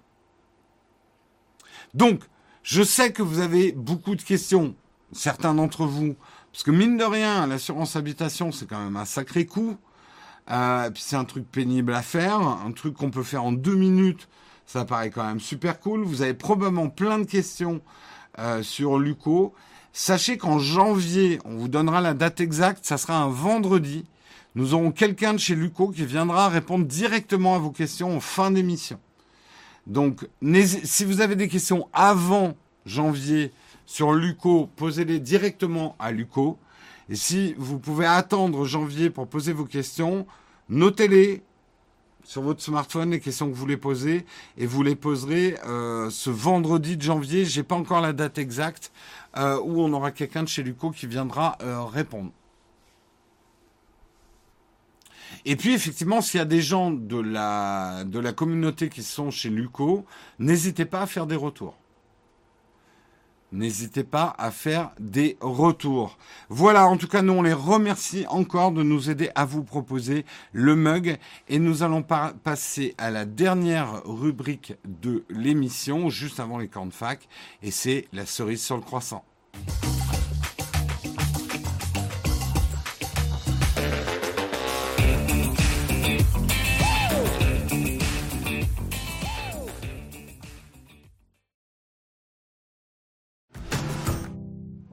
Oula, pardon, je me suis mixé dans mes, dans mes, dans mes clics. Alors j'ai un article, c'est pas du tout de la tech. Donc on va me dire Jérôme, tu parles pas de tech, pourtant c'est une revue de presse de la tech, mais ce n'est pas de la politique non plus. Donc rassurez-vous, euh, je sais que certains stressent Et ils ont dû stresser ce matin. J'ai commencé avec le pass sanitaire. Oh là là, Jérôme va nous engueuler encore. Non, non. C'est un article tout en douceur. Et il faut que vous le sachiez, hein, nous sommes un mercredi confession. Une de mes choses préférées au monde, c'est le sirop d'érable. J'adore le sirop d'érable. Le sirop d'érable, c'est ma Madeleine de Proust à moi. Ma découverte du sirop d'érable étant enfant a été une expérience incroyable dont je me suis jamais remis. Et j'ai trouvé un article, en faisant les articles hier, le Québec va devoir puiser dans sa réserve stratégique de, de sirop d'érable. Là, surprise, d'abord, y a-t-il une pénurie de sirop d'érable Création de stress. Et y a-t-il une réserve stratégique de sirop d'érable? Et s'il y a une réserve stratégique, est-ce que je peux aller dans la réserve stratégique de sirop d'érable? Euh... Le président Biden annonçait que les États-Unis et certaines grandes nations allaient essayer de détendre le marché pétrolier en tapant dans la grande réserve stratégique pétrolière du pays. Eh bien, pendant ce temps-là, le Québec, qui produit habituellement à profusion, il faut savoir que le Québec est responsable de 70% de la fourniture mondiale de sirop d'érable. Le Québec est stratégique question sirop d'érable.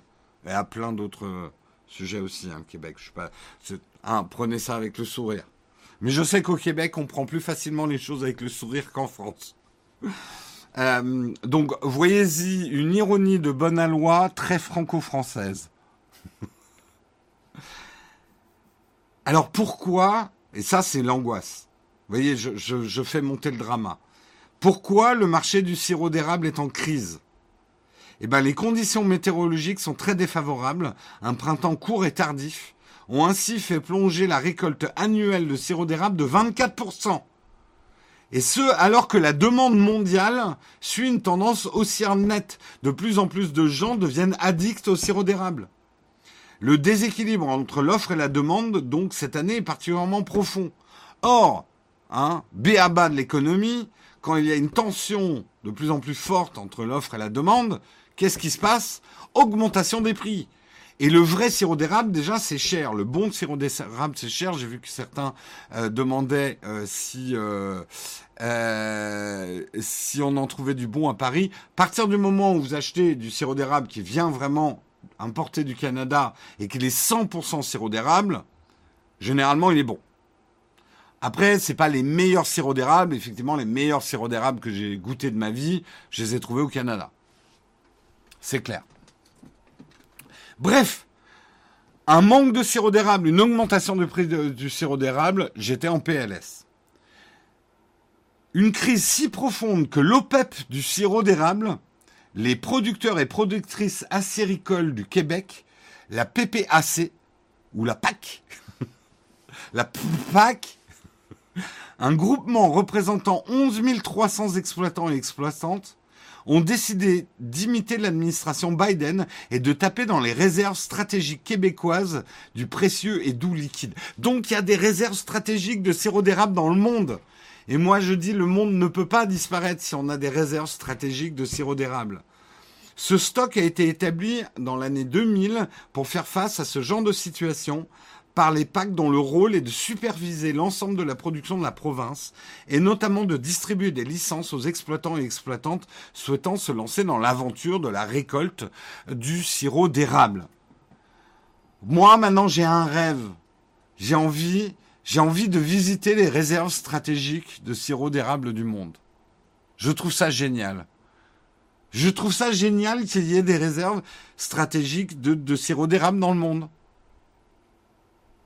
Calice, qu'est-ce qu'on va mettre sur les pancakes? Je fais très mal l'accent québécois, je suis désolé.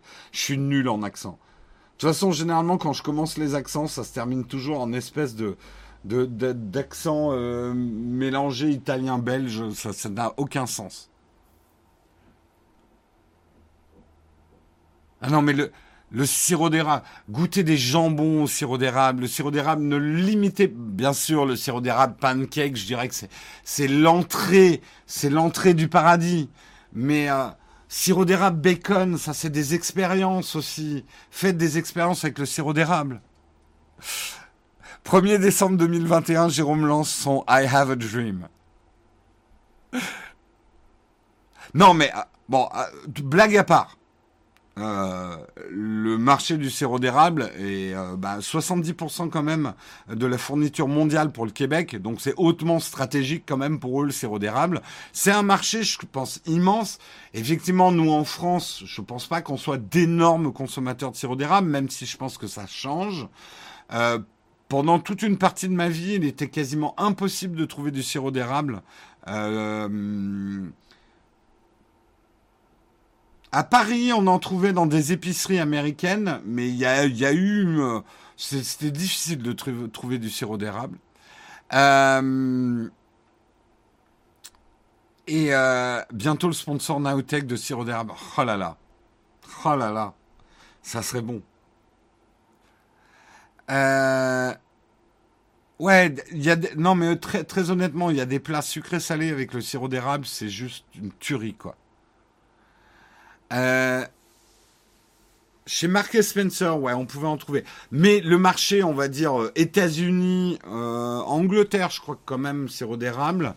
Canada, bien évidemment, c'était quand même des marchés énormes. Je sais pas ce qu'il en est de l'Asie avec le sirop d'érable.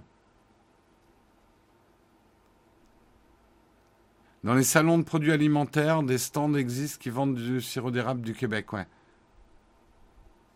La seule fois où Jérôme accepterait d'être payé en produit. Après, le sirop d'érable, c'est très bon, mais il faut pas en abuser quand même. Hein. C'est du sucre. Alors, c'est peut-être du sucre naturel. Là encore, attention, hein. je suis pas en train de parler de ces merdes de sirop à base de, de maïs, imitation sirop d'érable. Jetez-moi ces merdes tout de suite à la poubelle. C'est dégueulasse. C'est bourré de trucs dégueulasses. Moi, je vous parle de sirop d'érable 100% naturel, le seul qui a du goût d'ailleurs. Hein, euh, c'est, enfin bon, bref. Je vais m'énerver. Ça y est, mon coup de gueule, c'est sur le sirop d'érable. Les faux sirops d'érable, là, euh, c'est de la merde. Ça, c'est pas possible d'avoir des trucs pareils. Bref, prévention quand même. Le sirop d'érable, aussi naturel soit-il, c'est quand même du sucre. Hein, et pas mal. C'est comme le miel. C'est comme ça a beau être naturel, c'est quand même du sucre. Donc, faut pas en abuser non plus. Mais alors, à, sucre équivalent, je préfère mille fois sucrer tout ce que je peux avec du sirop d'érable plutôt qu'avec du sucre, quoi. Et d'ailleurs, il y a plein de trucs que vous pouvez sucrer au, sirop d'érable euh, au lieu de mettre du sucre. Et moi, récemment, je vous raconte ma vie parce que je suis comme ça. Euh, j'ai des petits kumquats sur mon balcon. J'ai fait une petite confiture pas grand chose, hein, parce que un kumquatier à Paris, euh, j'ai ramassé ça de kumquat, mais il m'en a donné quand même pas mal. Hein.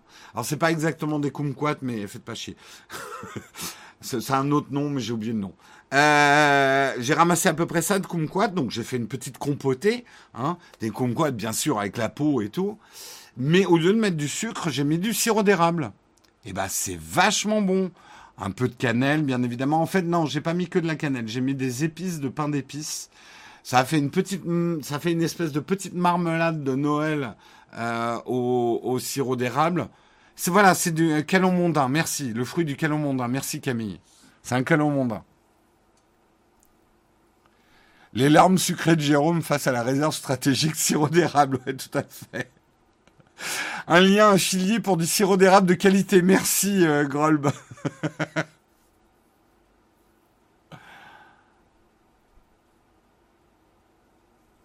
Ah bah pomme cannelle, c'est la base. Mais justement, voilà, le sirop d'érable, ça va avec beaucoup, beaucoup de choses. Pas que les pancakes.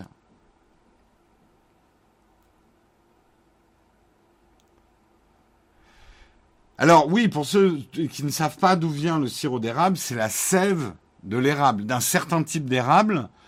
Euh, ça ne tue pas les arbres, on coupe pas l'arbre pour prendre la sève. Euh, en fait, on, fait des espèces. Allez voir, il y a des documentaires sur la récolte du sirop d'érable. Ça serait, c'est un peu comme le caoutchouc naturel. C'est de la sève en fait d'arbre.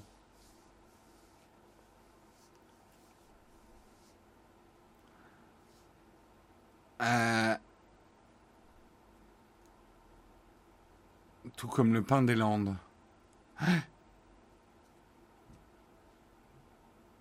La marmelade du balcon de Jérôme. Monoxyde de carbone 5%, particules diesel 7%, viande de pigeon 10%. Mais c'est ça qui donne la saveur, Olek. Le, le petit goût, l'arrière-goût parisien, là. Le petit fumé, là. Au, au dioxyde de carbone. C'est ça qui fait tout le goût. Oui, comme la sève de boulot. Enfin, il y a plein de sèves qu'on utilise. Hein. Euh, sirop d'érable Maple Joe, je crois que c'est du 100% un sirop d'érable. Euh, J'en ai déjà acheté, il est pas mal. Après, peut-être qu'un puriste du sirop d'érable te dira, mais non, c'est une hérésie, il est... Mais... Euh, en tout cas, moi, j'achète que en petite quantité. C'est pas la peine d'acheter des grandes quantités. Euh, j'achète que du 100% sirop d'érable. Et si c'est du 100%, vous n'avez pas besoin d'en mettre énormément. Ne faites pas comme les Américains qui versent un mug de sirop corne machin dégueulasse sur leur pancake. un petit peu de sirop d'érable. Il est suffisamment parfumé pour avoir beaucoup de goût. Euh, s'il est 100% sirop d'érable, c'est pas la peine d'inonder votre pancake.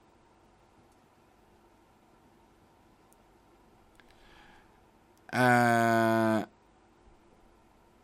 le petit Parisian Taste, tout à fait, des fruits du balcon. Bref, allez, il est 9h26, il est temps qu'on passe à la dernière rubrique de cette émission. Je veux bien sûr parler du cornfac.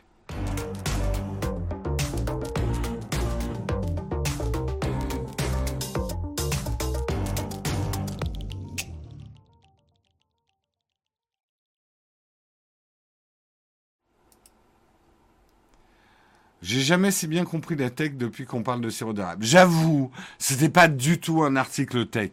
Mais je ne m'excuserai pas. Parce que moi, de découvrir qu'il y a une réserve stratégique de sirop d'érable dans le monde, au Québec, eh ben, je sais pas pourquoi, mais dans ce monde de merde dans lequel on vit en ce moment, eh ben, ça, d'apprendre ça hier en plus, eh, eh ben, ça m'a fait euh, chaud au cœur. Ça et Joséphine Baker au Panthéon, c'est des deux seules news qui m'ont fait plaisir hier. Voilà, je n'en dirai pas plus. Euh, tant qu'on aura du sirop d'érable, le monde ne pourra pas partir complètement en couille. Ton lapin en fond fonctionne-t-il? Oui, non, j'ai pas mis le kit de mise. Il faut que je m'en occupe. J'ai pas le temps de m'en occuper. Euh, je sais qu'il y a une assos qui euh, est en train de mettre un kit. Il faut que je m'en occupe, mais je sais pas quand. Il doit y avoir des machines pour récolter le sirop d'érable. C'est de la tech. Écoute, je sais pas exactement comment ça se passe au niveau agricole. Moi, je me souviens d'avoir vu la vidéo de Peter McKinnon euh, qui allait faire de la récolte de sirop d'érable. C'était manuel. Euh, je ne sais pas exactement à grande échelle comment se passe la récolte du, du sirop d'érable.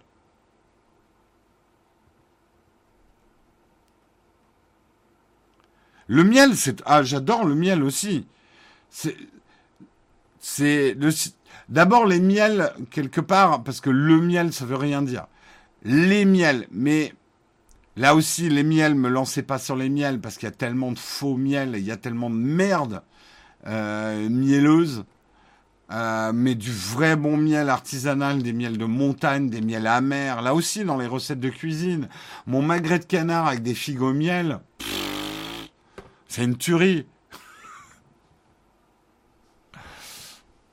Ayant vécu au Québec quelques années, je peux te dire que lorsque le cours du sirop chute à la bourse, c'est la panique sur les chaînes. Non, mais j'en doute pas. J'en doute pas. C'est comme nous, le vin en France. Euh, si les cours du vin baissent, euh, bah, c'est très mauvais pour notre économie nationale. Alors, je, je, ne caricature pas le Québec. Je sais qu'il y a plein d'autres économies que le sirop d'érable. C'est comme dire que la France ne repose que sur le parfum et, euh, et, euh, et, et, le vin. Euh, et la baguette, c'est une caricature. Néanmoins, ça reste des marchés très importants pour nos pays. Avec les canards du balcon, exactement. En fait, ça ressemble un peu à des pigeons, mais personne n'y voit que du feu. Hein. Je dis que c'est un magret de canard, ça passe. Hein. Ah, le miel de thym, c'est bon, ouais. Je viens d'acheter une Apple Watch SE. Comment on fait? Comment on fait pour les rappels pour boire de l'eau? Je crois qu'il faut une appli dédiée, hein, Ali Moshi Moshi. Je crois pas que Apple ait un rappel d'hydratation dans, dans Santé. Je crois pas. Hein. Pour simplifier, la production industrielle se fait par des transfusions sur chaque arbre qui alimente un réseau souterrain et l'ensemble de la production arrive dans un entrepôt. D'accord. En gros, Burberry, tu dis les arbres sont reliés entre eux, euh, la sève coule dans des, j'imagine, des, des tuyaux, des rigoles souterrains et tout le sirop d'érable arrive dans des citernes. À quand le sirop d'érable Naotech Plus besoin de sponsors comme ça? Ah Écoute, s'il y a un producteur au Québec artisanal qui veut vendre du sirop d'érable en collant un petit logo Naotech dessus et que vous êtes prêt à acheter uniquement votre sirop d'érable par nous, il y a peut-être un petit business à faire. Par contre, il s'occupe de... Le truc, c'est que je veux surtout pas me retrouver avec un stock de sirop d'érable ici à renvoyer euh, à différentes personnes parce que d'abord, ça va mal se terminer si j'ai trop de sirop d'érable ici. Et deuxièmement, non, je veux pas m'occuper des envois, c'est hors de question. Ah, par contre, oh, si on pouvait avoir un sirop d'érable et au duc entre le Québec et le robinet de ma cuisine, faut qu'on parle. Euh, allez, je vais peut-être prendre, on va peut-être arrêter de parler du sirop d'érable. Ça me donne faim en plus. Euh, toujours envie du sirop, Jérôme, après le passage en tuyau. Ça me, ça me dérange pas si c'est fait dans le respect euh, de, de, des méthodes de récolte. Pour moi, la récolte artisanale, c'est pas parce qu'un mec va juste se, se peler dans le froid, tailler lui-même son érable dans son petit, dans son petit, sa petite boîte de conserve. C'est pas ça, euh, pour moi, le, le, le bio, en fait. Mort par overdose d'un sirop d'érable. Je pense que c'est possible, oui. Euh, faudrait qu'on ait une réserve, une réserve, une réserve stratégique de fromage français. Macron, est-ce qu'on a une réserve stratégique de pinard et de fromage? Les pipelines de bière en Allemagne.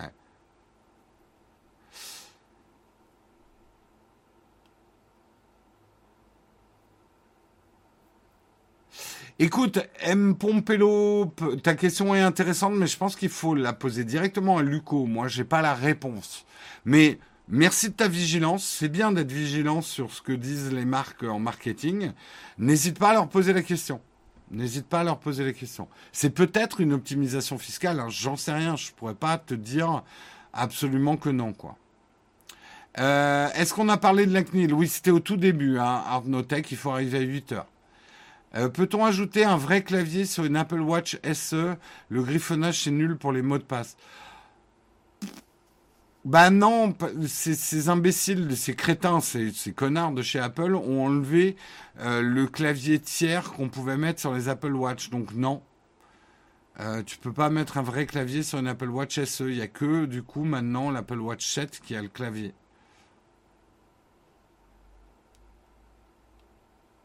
Euh, une réserve stratégique de, cartes graphiques 3080, s'il vous plaît, merci aussi. À Montréal, on m'avait expliqué la différence, qu'il n'y avait aucune différence de goût sur le sirop d'érable, quelle que soit la marque, ça vient du même moment. Ah d'accord, ok. Honnêtement, je suis pas un énorme connaisseur en sirop d'érable. Tout ce que je sais, c'est du 100% sirop d'érable, sinon rien. Après, c'est peut-être effectivement comme certains produits où tu vas pas avoir de différence majeure euh, euh, de, qualité de produit euh, à partir du moment que ça vient bien du bon arbre, quoi. C'est très clean et pour avoir visité une exploitation, l'exploitant n'a aucun intérêt à puiser trop de ressources sur ses arbres. Je pense que oui, vu que c'est vraiment là pour le coup un bienfait qui s'écoule de la nature et qu'ils savent ce qu'ils font, si tu si tu forces les arbres, en gros, tu perds ta récolte de l'année d'après.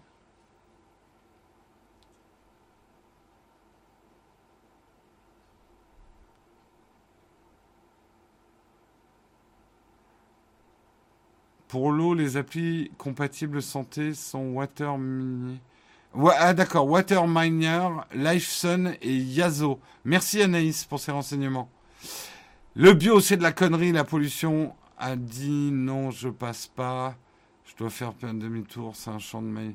Oui, c'est un long débat. Ça ne peut pas se résumer par une réponse simple comme la tienne euh, en autonomie. Je te dis pas que tu es tort, mais c'est un peu plus complexe que ça. Tu utilises le bracelet par défaut de ton Apple Watch confortable ou juste comme ça? Euh, Normalement, j'ai le Nike. Qu'est-ce que j'ai foutu de mon bracelet Nike? Alors, c'est plutôt le Nike que j'utilise en été, plus le, classique en hiver. Parce qu'on transpire un peu moins dans le Nike.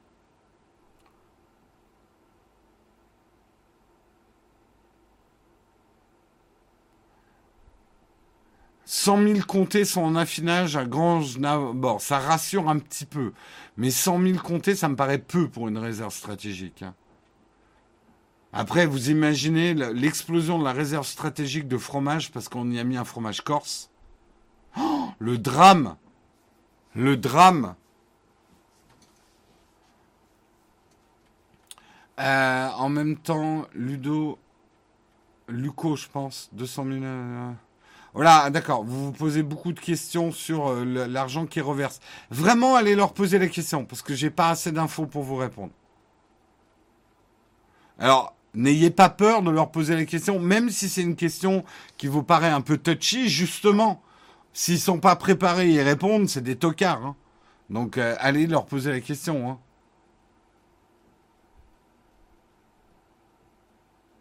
Dis Jérôme, un jour, est-ce que tu pourras nous faire une vidéo pour optimiser, gérer le réseau en particulier pour nous les ruraux en bout de ligne avec Anaïs Cerise, ça serait pas une vidéo alors peut-être un jour, si j'ai un... D'abord, je suis pas un spécialiste.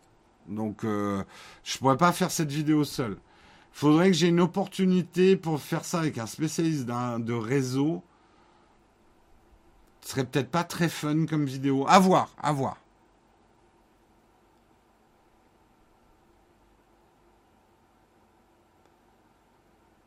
Salut, j'ai actuellement un iPhone 10 XS, Max, j'aimerais changer d'iPhone. Ça me dérange de pas de passer par un iPhone plus petit. J'hésite entre le 12, 12 mini et le 13 mini. Euh, je pense, alors ça dépend de ton budget. Un des meilleurs achats aujourd'hui, je pense, c'est le 12 mini avec une batterie supplémentaire à côté pour les journées où tu auras un peu de mal. Le 12 mini est vraiment bien. Le 12 aussi. Euh, le 13 mini est très bien, mais on le paye cher actuellement, le 13. Le sirop d'érable, c'est un peu vampirique de faire des, saignées aux, érables. Bah, en même temps, euh, décapiter des choux, c'est pas génial non plus, hein. Euh, qu'est-ce qui t'a motivé à avoir une Apple Watch? Alors, MMG7F va voir la vidéo que j'ai faite euh, à quoi sert une Apple Watch en 2020-2021 Justement, ça t'explique à quoi j'utilise mon Apple Watch. Il existe plusieurs niveaux de qualité dans le sirop d'érable et sa couleur est différente en fonction des périodes de récolte. Mais le beurre d'érable est encore meilleur que le sirop. Oh. Hmm, je suis d'accord. C'est aussi au Canada que j'ai découvert le cinnamon butter. Mettre en fait de la cannelle dans le beurre. Oh la tuerie.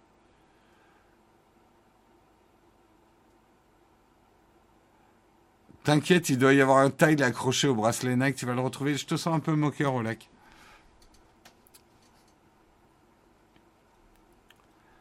Euh, toute la réserve de fromage français est stockée à Camelot. Aïe, aïe, aïe.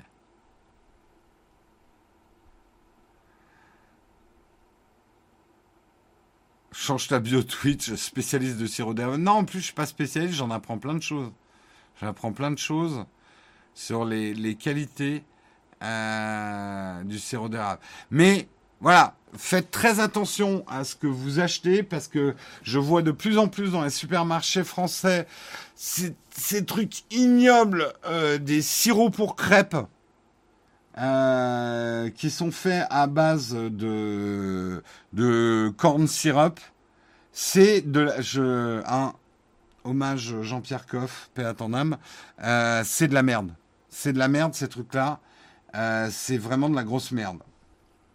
Et ça a un goût dégueulasse. Le sirop d'agave, si c'est naturel, c'est pas mal. Je trouve pas que le goût du sirop d'agave soit transcendant. C'est une bonne alternative au sucre, le sirop d'agave. Mais après, euh, le sirop d'agave, ça n'a pas un goût hyper séduisant, je trouve.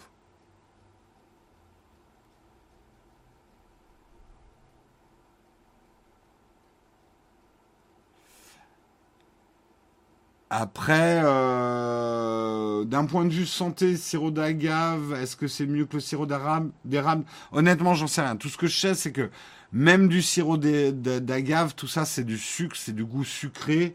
Faut pas trop s'habituer à trop manger de sucre. En fait, le problème, il est déjà là, c'est qu'on a, on, on, nous habitue trop à manger, à avoir un palais euh, qui réagit à des trop forts. En fait, le sucre, tu peux te déshabituer assez vite. Tu peux continuer à apprécier du sucré en mettant beaucoup moins de sucre. Déjà, mettez un quart du sucre qu'on vous dit dans les recettes. Moi, j'en suis même à un dixième du sucre qu'on dit dans les recettes. Et mes gâteaux sont toujours très bons. On en est toujours au sirop, ouais. 9h40.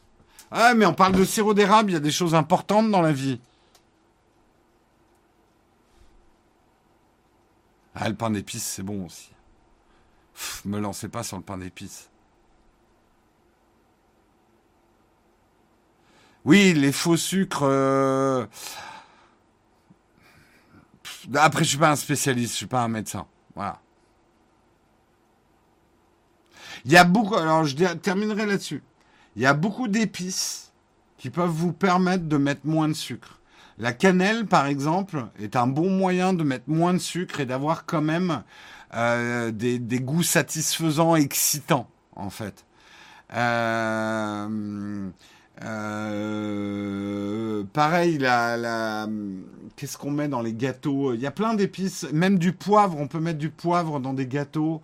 on peut mettre de la noix de muscade dans des gâteaux. Il y a plein d'épices qui vont être comme ça des excitants qui vont vous permettre de mettre moins de sucre et d'avoir quand même des, trucs euh, excitants, quoi.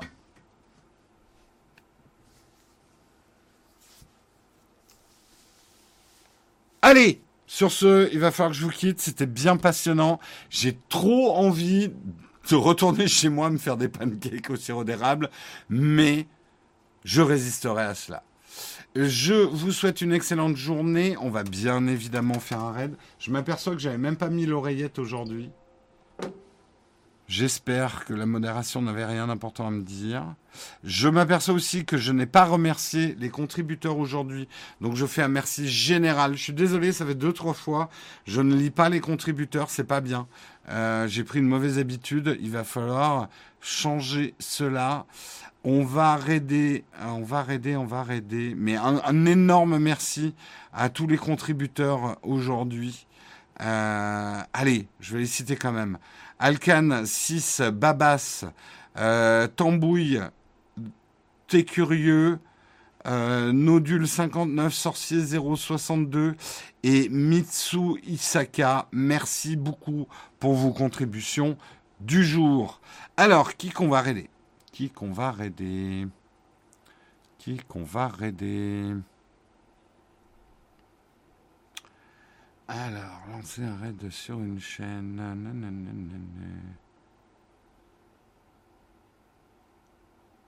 Eh ben, écoutez, on va faire un raid chez Bubu Chambois. Bubu Chambois qui est en train de jouer à Animal Crossing. J'ai jamais raidé chez elle, mais comme elle est dans la liste de, des raids possibles pour nous, euh, elle a été validée par quelqu'un de la chaîne. Euh, donc, on va lancer le raid chez elle. Je vous souhaite une excellente journée à tous. Euh, non, j'ai pas de problème d'humidité dans l'atelier. C'est un problème de froid. Euh, je vous souhaite une bonne journée à tous et demain vous retrouvez Guillaume et moi je vous retrouve vendredi. Je lance le générique de fin.